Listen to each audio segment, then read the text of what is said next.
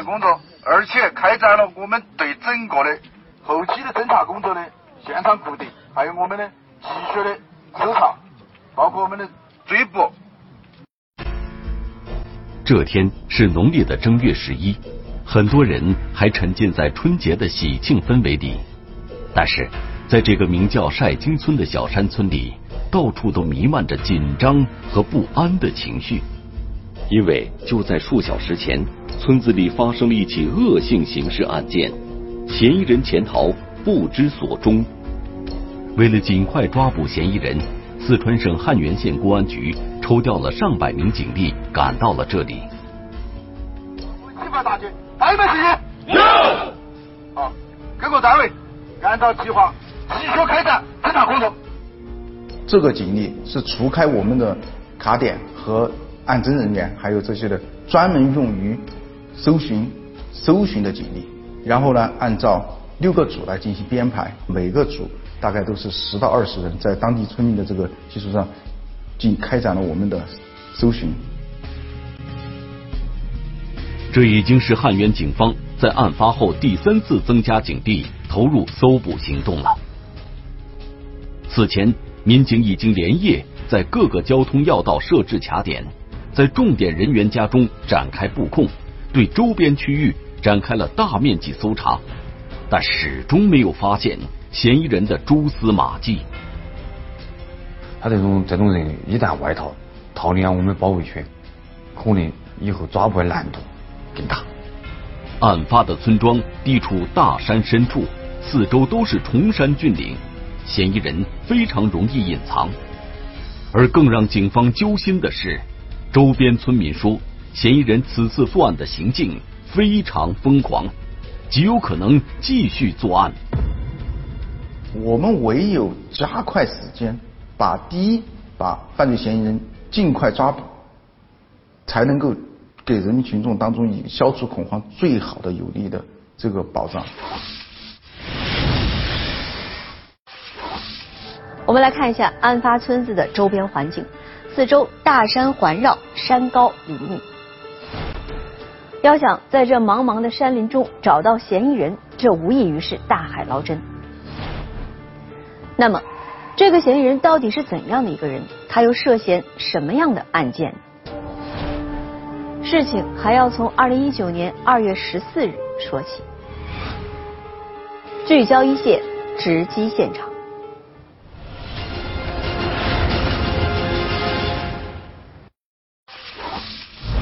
一个偏僻山村的惊人命案。兄弟，上次那个口口罩了。是他给我得的。一次全方位部署的极限搜捕，认为他离开当地区域的这个可能性不大。一反常态的行径，近在咫尺的较量，原本美好的姻缘，却为何最终以悲剧收场？疯狂的丈夫，一线正在播出。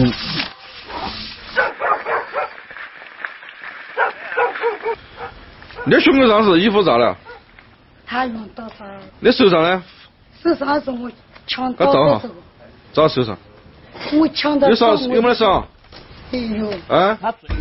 这个女人名叫阿芝，是案件的受害人之一。身染血迹的她显得异常恐慌，她着急的告诉民警，自己的大姐阿一和二姐阿嘎均遭受到了严重的伤害。还还呼吸没着？你看看那年纪的。嗯。经过急救医生的确认，阿芝的大姐阿一已经遇害身亡，其二姐阿嘎也急需送往医院救治。经过法医鉴定，伤者阿嘎和死者阿一是被同一种单刃锐器所伤。嗯，发现死在嗯左腋下和肩部、背部有多处嗯锐器伤。死者死亡原因是嗯单刃锐器刺伤嗯心脏和脾脏，造成失血性休克死亡。侥幸逃过一劫的阿芝，此时非常悲痛，因为两位姐姐是在她的眼前倒下的。悲痛之余，阿芝的心里更多的是气愤，因为这个案件的嫌疑人并非旁人，而是她的丈夫丁松。作案之后，丁松随即逃走了。他身上穿啥衣服？他穿了一个那种有点子会把海出去了，又不得黑了，有点子那种嗯，睡衣的那种样式短的，穿了一个嘞。据了解，就在丁松准备外逃的时候，听到呼救声赶来的邻居江某，恰好与丁松碰了个正着。哦，身上有血，他看到身上有血迹，往山上跑，他就问他出什么事，出啥子事了，咋回事？丁伟说，哎，屋头的事情不关你的事，你也不要过去看，这也不关你的事。在这个过程中呢，顺到那个就是他们后面，呃，房子后面山那种小路，就爬到山上去了，就一直跑到那个就是树林里去藏去了。了解案件的基本情况后，民警第一时间就沿着丁松逃跑的方向展开了搜查。与此同时，汉源警方就地成立了专案组，对嫌疑人有可能藏匿的地方展开了研判。这样，听说我们派出所集中力量在大水这个地方塞一个卡点，嗯，在小河塞罗河口子上，它这儿是一个应该是一个交叉点，把这儿这个这个点封到了，这儿下来小路，小小封死了基本上这小路小路下也封死了，到这个桥这儿去也封死了，然后我们这儿塞个塞个点，然后这边赶路我是安排我们的呃姓大的李李队长们带起已经到赶路去开展工作了，然后这边先生想想，可能要请求一下，因为毕竟这个事情发生在我们当地，当地有可能要组织我们当地的村组干部进行命令，哦，以现场为中心，在周边这个范围范围内，呃，进行一个叫搜索也可以，或者说筛查布控那些都可以，但在安全方面一定要注意到。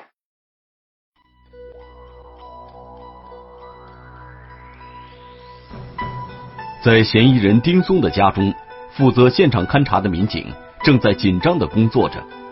丁家的房子是平房，主要由一个客厅和四个卧室组成。其中南侧的那间卧室是凶案发生的第一现场，死者阿一被发现时就倒在床铺东侧的地面上。因为这个地方，然后在在这个墙面上，这个墙面上有有很多喷溅上血，嗯，然后喷溅上血下面也是有个血泊，然后在这个位置呢，我们看了一下是很干净的，当时我们的床上是没没有发现血迹的，床上是很干净，然后只是床被套上，被套上都是盖到这个死者这个被套上才才才会有血迹，然后我们专门看了一下这个床尾部这个这块地方是很干净，这个说这个人不是在宿舍的时候被侵害。而是在站立这个站立一个正常的正常一个姿姿态，哎，被被伤害。据阿芝讲，案发当时，她和两个姐姐一起睡在这间卧室里。我说你们你们三个就住这儿对一头干是不？哎，是是。你们妹妹要说不咯？没说。当时睡的是是死者头部是这个这个位置，脚是脚是在这个位置，他是睡在中间，然后另外的另外他两两个姊妹是头的头的床头的位置。分别是他两边，然后脚的床尾位置，他们属于正常位置。他起身的话，他有一个起身过程，那肯定就要沿到窗这个边缘，然后顺着边缘运动，到到这个过程到这个位置，嗯，或者嫌疑人遭遇，嗯，就在这个位置的嫌疑人正面遭遇了，正面遭遇了，然后嫌疑人他们俩有有个搏斗过程。警方初步判定，在激烈搏斗的过程中。嫌疑人丁松持刀刺死了阿芝的大姐，然后又伤害了阿芝的二姐。凶案当时是那个口口炸了。是他用刀的，用刀杀刀杀？就那个剪刀杀不了？是那个剪刀。是你给他强刀是个嘛子？我就逮到他就这样子，哎呀，我自己你要传到一个人，我是传给他的，他就没有啥进去。哦。经过勘查。民警在客厅地面上发现两块带有血迹的砖头，在楼梯间地面上发现了一把带血的菜刀，在客厅茶几的东北角台面上发现一部破碎的黑色手机，茶几南侧台面上还有一把沾满血迹的尖刀。警方判断，这把尖刀很可能就是嫌疑人的作案工具。现场是非常血腥，嫌疑人。然后对可能对这个死者有很深的这个仇恨。丁松和阿芝是夫妻，又没有离婚，那他跟阿芝及其姐妹到底有着怎样的仇怨？不，今天今天其他不不哦，今天今天是没得，今天是没得啥子事情的。那他为啥子要杀他杀你们几个人？你，不要得啊！对妻子及其家人下毒手，而且还是在春节后不久这个特殊的时间节点，丁松的所作所为让所有认识他的人都难以理解。村民告诉民警，丁松和妻子阿芝是自由恋爱，两个人的感情基础还是不错的。即便偶尔有些家庭矛盾，但也绝对没有恶化到需要用如此残忍的方式来解决的地步。与此同时，村民们也提到，他们印象里的丁松并非心狠手辣之人。印象里那个人还是比较比较老实的，为人又还是比较走入那种和善的，不爱不爱说话，不不爱说哪个唱不哪个说哪个短。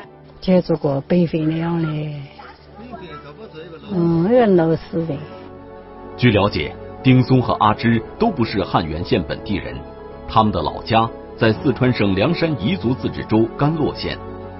丁松有过多次举家搬迁的经历，直到前些年才搬到了现在的晒金村，和他的哥哥丁华住在了同一个村子中。他这么多年的话，我晓得他，嗯，对个家的，对儿女，对他老婆。嗯，对家里的父亲，嗯，是很敬业了。据丁华说，这些年来，弟弟丁松为了家人能过上好日子，不辞辛苦的到处打工赚钱，曾先后去过西藏、甘肃等地，都是主要从事打井花、钻勘等工作。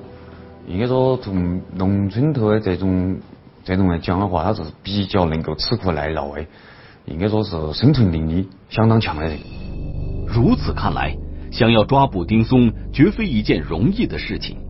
虽然警方已经做出了周密的部署和安排，但一天过去了，民警发现丁松既没有回甘洛县的老家，也没有途经汉源县的各个交通要道。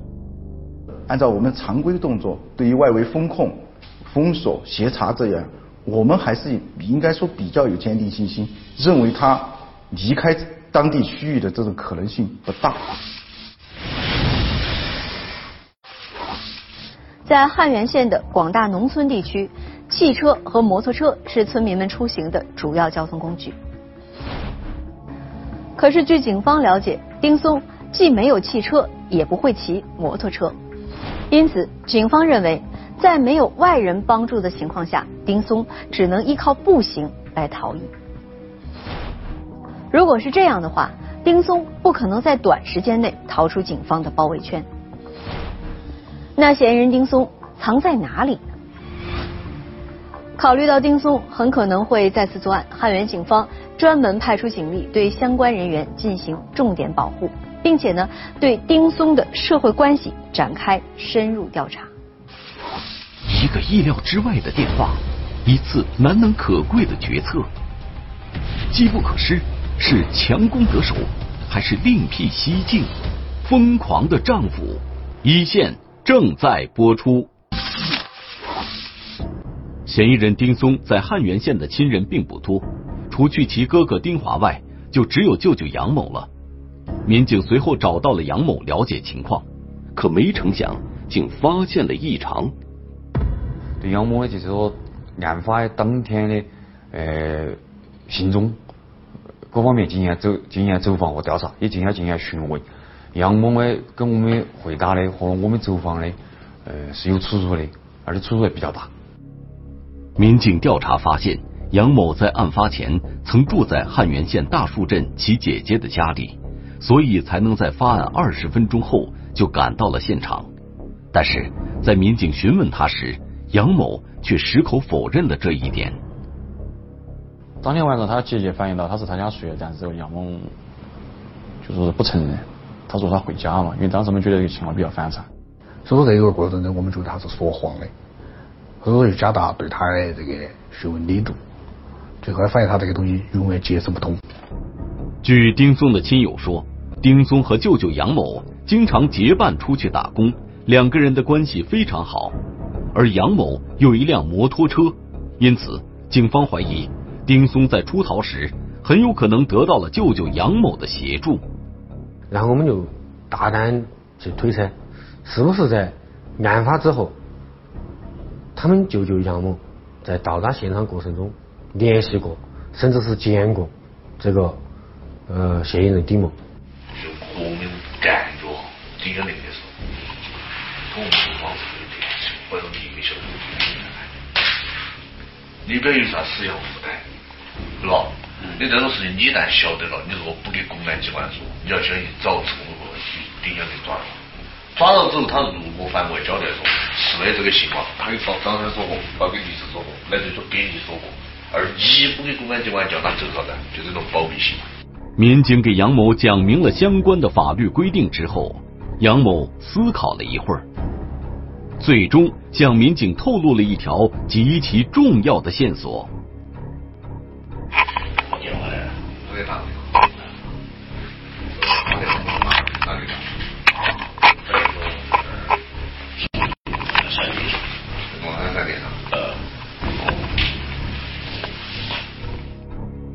杨某称，二月十六日中午的时候，他接到了隔壁村小卖部老板范某的电话。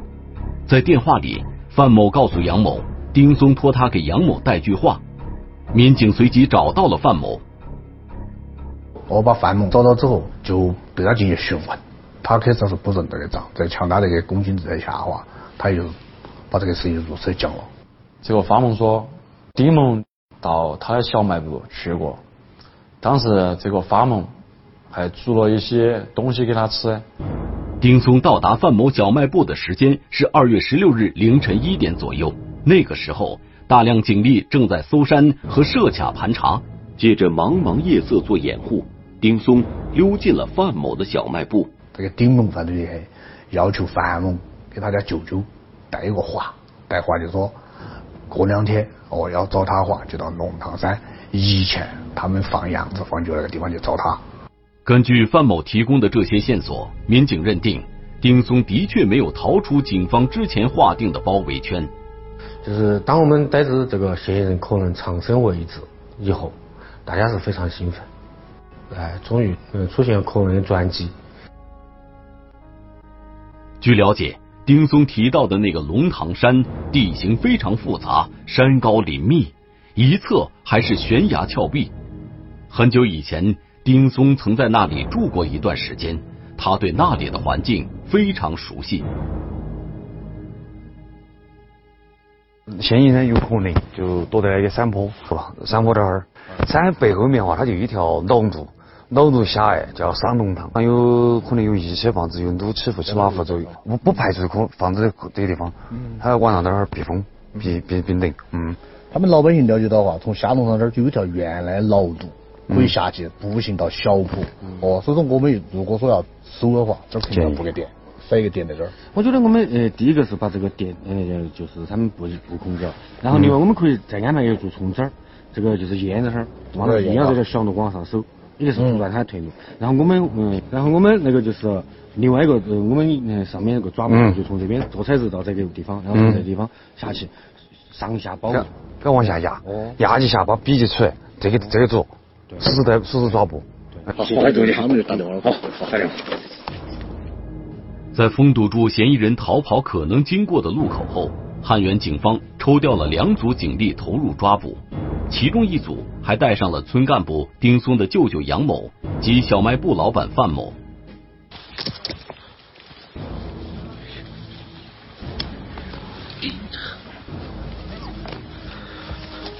一个小时后，抓捕小组到达了丁松之前提到的那个地点附近。这时候，杨某等人通过村干部提出了一个特别的想法：我们三个都去，嗯，哦，我们三个去，你们两个去这卧到，卧到过，我们去逮到他了过后了，把工作给他做到，我们抓到了就，你们就通知你们，我们就把他带过来。杨某等人的提议并非没有道理，毕竟性格内向的丁松已经被警方搜捕了两天多。无论是体力还是心理，都已经到达了一个极限状态。此时如果强行抓捕，很有可能出现极端的情况。但是，对杨某等人主动提出的去规劝丁松的想法，民警还是有一些顾虑。经过我们分析研判呢，呃，可能存在，不排除存在杨某和到法某，呃，给这个嫌疑人丁某透露，公安机关已经晓得他在这个地方，在当在这个山顶上的这个线索，而导致丁某呃再次脱逃。权衡再三，出于以人为本、生命至上的考虑，汉源警方最终同意由杨某等人出面，先对丁松进行规劝。在劝投的上面，第一个有绝对的自，也应该说不说绝对的自信嘛，应该有非常大的应该说信心能够劝投他。二个主要是我们应该说也有我们的底气，已经实现了绝对的风控，即便他没有实现投案自首，我们也有能力把他进行处置，而且把他进行抓捕。因为当时我们应该说这是最好的第一套方案。一切准备就绪后，杨某等人离开了。向之前丁松提到的地点走去。为了防止意外情况发生，在和杨某等人保持适当距离的情况下，民警也慢慢的向前靠近。等的这个时间，给我们侦查员那个时候内心压力是非常大的，真正可以用一个词“度日如年”来形容。而且在那个地方等到的过程中，我又反反复复的、反反复复的对这个。杨某和丁某的存在可能性进行了分析研判。等的过程中，说句真话，我们心头也是很矛盾的。一是希望他尽快过来，第二我们心头担心说就这样见面了，可能犯罪嫌疑离我们就那么一两百米，又从我们手头再次逃脱，那么我们对群众好，对时代好更没得交代。此刻，民警和杨某等人相距不到一百米，他们甚至能隐隐的听见。杨某和嫌疑人丁松对话的声音，但出于谨慎，民警并没有贸然冲上前实施抓捕。时间一分一秒的过去，民警内心无比焦虑。半个小时后，不远处突然传来了一阵大哭声。那听到哭声传来，我们首先想到的是拳头应该是成功了，因为如果说不成功的话，肯定不会。呃，发生嗯，在发出这样的声音，然后他们舅舅跟就跟我们喊话，就说他们准备过来了，那个嫌疑人同意投案自首。这儿四边着，四边发生了，快快快快，赶紧摸摸。过来，过来，快快快快，快吃点，多吃点摸摸。这是真的，好。哦，多点坐到，好，坐到吃，可以可以缓口气，可以吃点。多吃多吃，这儿坐着。好好好。哎，当时我们张安军民警很兴奋，很激动哎。就慢慢儿站起，都不敢跑过去，都是很稳稳当当的，呃，做出很平淡的这个样子。挺接近丁某、杨某和到法某，在关心关怀的角度，把我们随身带一些干粮、呃水给他吃了。好，面对警方的全力搜捕，丁松最终选择了投案自首。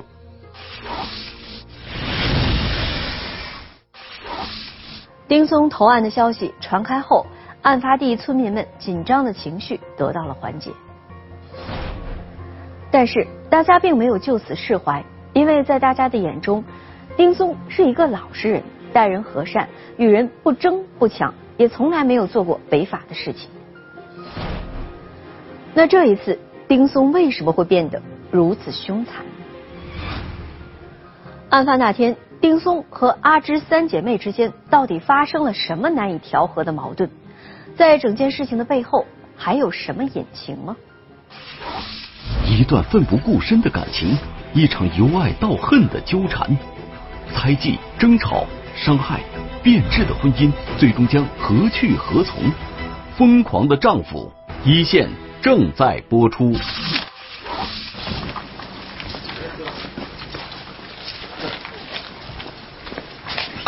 先先从这儿出来，这儿放心，这边就没得是吧？啊，这是啥的？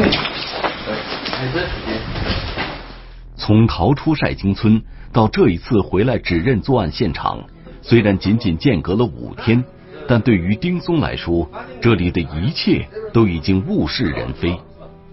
反正感情就是这样子，是吧？嗯。你当时你那个就是你是因为啥？你把剪刀。你把剪刀。剪刀是在哪儿来？在这儿来是不？在哪个位置？哪个位置？哪个位置？在那个疯狂的夜晚，丁松涉嫌持刀作案，造成了妻子阿芝的大姐身亡，二姐二级轻伤的严重后果。我不愿意再这样，因为现在养娘家人心一样的不认我，婆家人一样的不认我。阿芝今年三十三岁，和丁松有两个孩子，大的十岁，小的八岁。案发以后。由于娘家和婆家对其都有怨气，她只能独自一人带着两个孩子在外租房生活。阿芝说，她怎么也没有想到自己会走到今天这一步。对我现在来说的话，他以前对我再好，但是我记不得。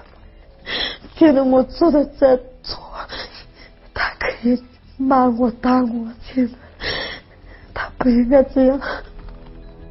阿芝告诉记者。他和丁松这段婚姻是有感情基础的。当初为了和丁松结婚，阿芝还曾和娘家人断绝了关系。啊，就娘屋头的哥哥兄弟、爹妈那会儿都不同意。哦，但不同意，那么这个阿芝，他作为他就瞧上了这个，看上了这个小丁，他就跟小丁出走。我也跟了他，不管再苦再累，我们两个一起那样过下来。过得很幸福。清苦的日子里，阿芝和丁松勤勤恳恳的经营着他们的小日子。在外打工六年后，两个人带着攒下的钱，来到了丁松的哥哥丁华所在的晒经村定居。随后的日子里，阿芝为人处事的方式得到了村民们的交口称赞。开了几年后，也勤快的。呃，当场嘛，我们是对他这个评价呢，还是很高。丁松家这套房子就是在那时候修建的。后来，为了偿还因为建房借下的债，丁松独自外出打工，阿芝留守在家照顾孩子。一晃两年时间过去了，阿芝说家里的矛盾。我们这个家就是拿给他就是拆散的，嗯，不是他还我们走不得进。对于丈夫的哥哥丁华一家，阿芝非常不满。他认为这些年他们夫妻之间的矛盾，乃至于这一次冲突的根源，都是因为哥哥丁华。他愤恨丁华对他们一家管的太多。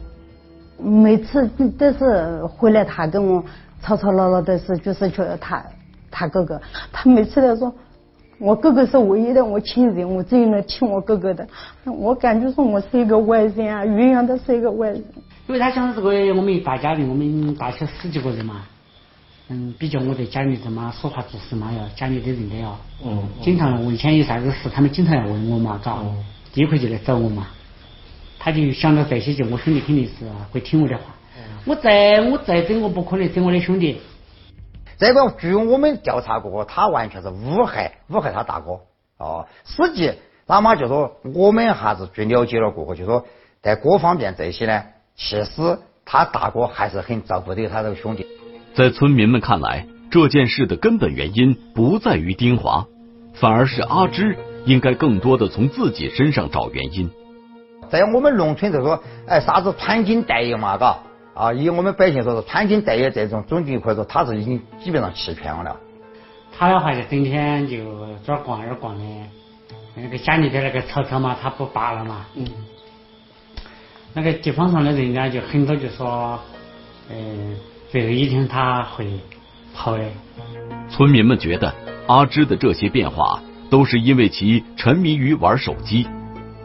就哎呀，可以这样，就是我刚才那些话就跟他们说，就那个这个手机的话，就在微信高头上就害了他们。哦，就吵听了这种味道。啥意思？哎，哎呀，刷微信嘛。哦，刷微信话就微信高头上，哎呀，各有各的朋友嘛，然后就大家就哎呀就变了些心嘛。那玩这个微信那些是很正常啊，是吧？嗯。那学的玩也不是我一个人在玩？原来在阿芝玩手机的过程中，丁松意外发现了一个奇怪的情况。据嫌疑人交代，他在去年的时候，通过这个阿芝的一个侄儿子，就看到那个阿芝发了一个条朋友圈，嗯，就说谢谢老公的红包，但是呢，嫌疑人丁某说，他从来没给他发发过这个红包，那就说他说这个老公是不是他在外边有人了？就是一个群里面，就是那时候是去年八月十五，这个男的就发一个大红包出来，我就抢了八十块钱。八十块钱。嗯，因为这个人呢，网名他的网名是说他自己网名就是老公的一个。嗯。我就是说谢谢你的红包。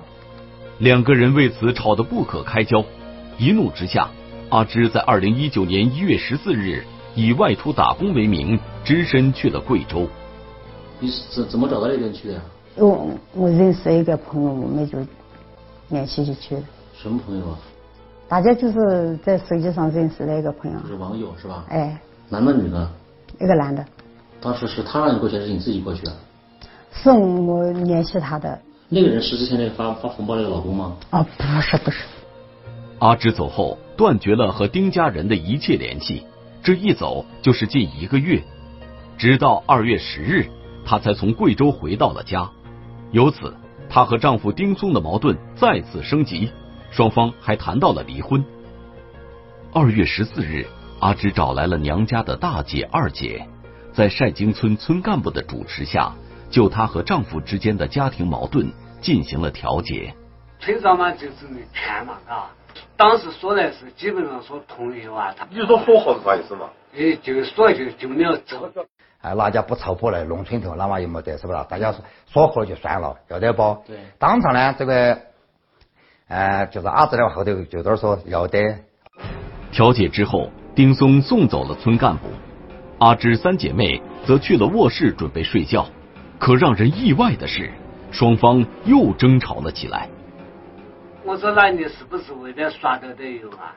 他说：“没有。”据嫌疑人交代呢，他们大姐呢就听到他这样子说呢，怀疑他们妹妹呢就很愤怒噻。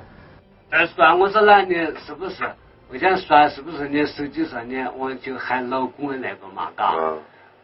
他说：“是有大炮，不得有大炮啊。”他说：“你你你还是在耍微信。”我说那我这个微信呢，我就不刷了，我就把我手机就现在就打在那个地下去了嘛，嘎。审讯中，丁松交代，当时双方争吵得很激烈，一怒之下，丁松从茶几底下拿出一把尖刀，持刀刺向了阿芝的大姐。这之后，阿芝和二姐阿嘎一起对丁松进行阻拦，在这个过程中，阿芝的二姐被刺伤，阿芝因抢刀也受了伤。丁松最终被赶到了门外，因为他们那个就是老婆跟他们二舅把他已经关在外头了嘛，他进去不到，他拿起砖头砸几下面，邻居来一喊，他就拿起东呃丢起砖头就跑了。在汉源警方全方位的搜捕行动中，丁松最终发现自己完全无路可逃，选择了投案自首。虽然这是一个个案，但是呢，我们希望我们的。特别是广大人民群众，在遇到个人问题的时候，包括家庭纠纷和方方面面的问题时候，凡是依靠法律解决，更多的时候向我们相关的这些部门去寻求解决的方式，而不要做出伤害他人、家庭和自身的违法行为。本案中，汉源警方周密的分析和部署，并及时调整抓捕方案，使得嫌疑人无处可逃。最终，丁松投案自首，案件成功告破。对于阿芝和丁松来说，原本有一段美好的婚姻，因为失去了彼此之间的爱慕和信任，以及对生命的敬畏，最终以悲剧收场。要想经营好一段感情或是婚姻，首先要经营好自己，履行自己应尽的责任和义务。阿芝该是如此，丁松更该如此。目前，丁松因涉嫌故意杀人已经被检察机关批准逮捕。如果你想了解更多的法治资讯，可以在微博或是微信中搜索“一线”，关注我们的官方账号。这里是一线，我是陆晨，明天同一时间再见。